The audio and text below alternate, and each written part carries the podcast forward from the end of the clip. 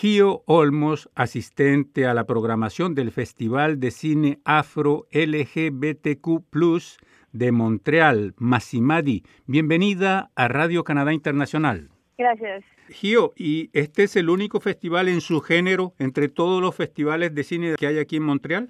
En Montreal, sí, es el único festival que se dedica a las realidades de intersección afro, LGBT en Montreal. Sabemos que hay otros festivales de cine en Canadá y en Estados Unidos que eh, existían antes que nosotros que hacen programaciones en base a interseccionalidad de, de, raza y de orientación y de identidad de género, pero específicamente sobre las identidades afro. Este es, eh, si no el primero, es uno de los pocos cuantos que existen en, en América. ¿Es un festival internacional, Gio, este festival? Sí, entonces uno de nuestros propósitos, aparte de celebrar la, interseccionalidad, es también ofrecerle al público de Montreal una visión realista de la, la comunidad afro-queer. ¿Y eso qué quiere decir? Eso quiere decir que esa comunidad va a estar formada de muchísimas visiones, muchísimas identidades culturales, lingüísticas, espirituales, y te das cuenta que, que lo que hace que tengamos contribuciones muy ricas en, en, discusiones culturales es, es que la comunidad no, no es monolítica. Y es por eso que el festival es internacional, en el sentido de que proyectamos y invitamos obras y artistas que vienen de todo el mundo, de todo el mundo afro. Y si, si te pones a ver cuál es el mundo afro, en realidad es de, de este a oeste, de, norte a sur. ¿Y cómo proceden a la selección de las películas, Gio? ¿Cuáles son los criterios? Nuestra selección de películas requiere mm, diferentes etapas.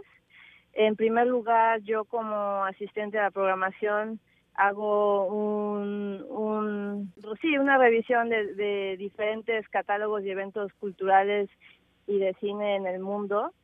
Voy a ver eh, artículos de prensa y cualquier indicio en las redes sociales que me lleve a una nueva producción de un realizador afro queer o que, que vea eh, en, en, su, en sus historias este en la sinopsis de, las historias e indicios de presencia afroqueer en las películas. Entonces, este, una vez que pienso tener una buena pista, contacto a, a, los productores, distribuidores o directores de esa obra, les pido que me manden una, una aplicación y hago esto durante varios meses también tenemos un llamado abierto a películas en, Internet. Entonces, de la misma forma, la, gente puede encontrarnos y mandarnos sus, películas espontáneamente. Entonces, una vez que colectamos toda esa, toda esa información, formamos un comité de selección con varios voluntarios que están alrededor de, de Massimadi, que tienen un gran interés por el arte, por la cultura, por la cultura LGBT afro. Y eh, pasamos varios meses proyectando las películas en, nuestras salas, en, nuestras casas, y eh, nos reunimos para debatir, discutir y decidir cuál es la mejor manera de programar la próxima edición. ¿Y son documentales o películas de ficción, uh, Intentamos tener un, un equilibrio de las dos, sobre todo porque el propósito de un festival de cine, eh, ya sea cual sea su, su temática, es, es este tomar el pulso de la comunidad creativa, ¿no? Entonces, si vemos que la comunidad creativa nos está dando una cantidad de ficciones o de documentales, pues intentamos este eh, ser sensibles a esas tendencias y presentarle al público algo que represente la realidad de la producción en ese año o en, esos dos años. Recuérdame nuevamente, Gio, por favor, la temática de este año. Este año la temática es un giro sobre el afrofuturismo, entonces el giro es Afrofutur Risk, Afrofuturiesgo.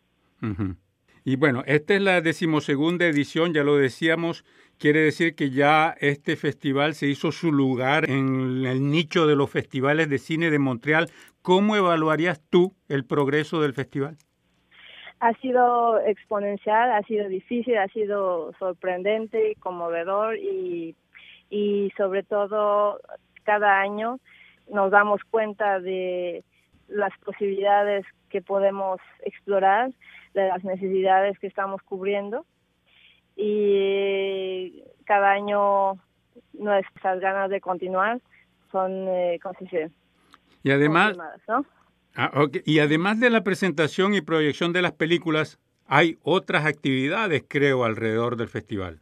Sí, entonces el, nombre del, festival lo dice, ¿no? Es, un festival de cine y de artes.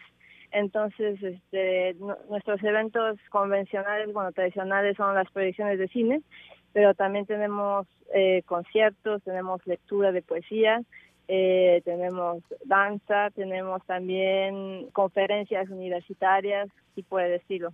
¿Cuál fue la película de apertura, Gio, y cuál es la película de clausura?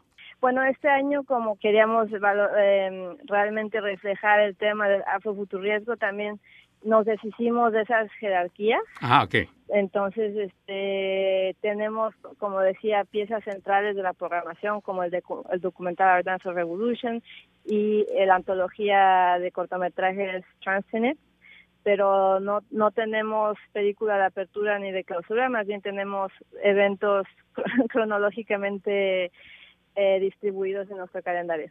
Muy bien. ¿Te gustaría agregar algo en particular antes de terminar esta entrevista, Gio?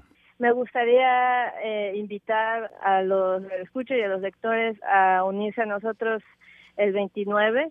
Tenemos eh, un evento, es un reventón, es una fiesta con la, artista rap Backwash, que es una joven que está en una una línea de, de, estrellato con su carrera y, realmente es una oportunidad única verla en acción en Sala Rosa el 29.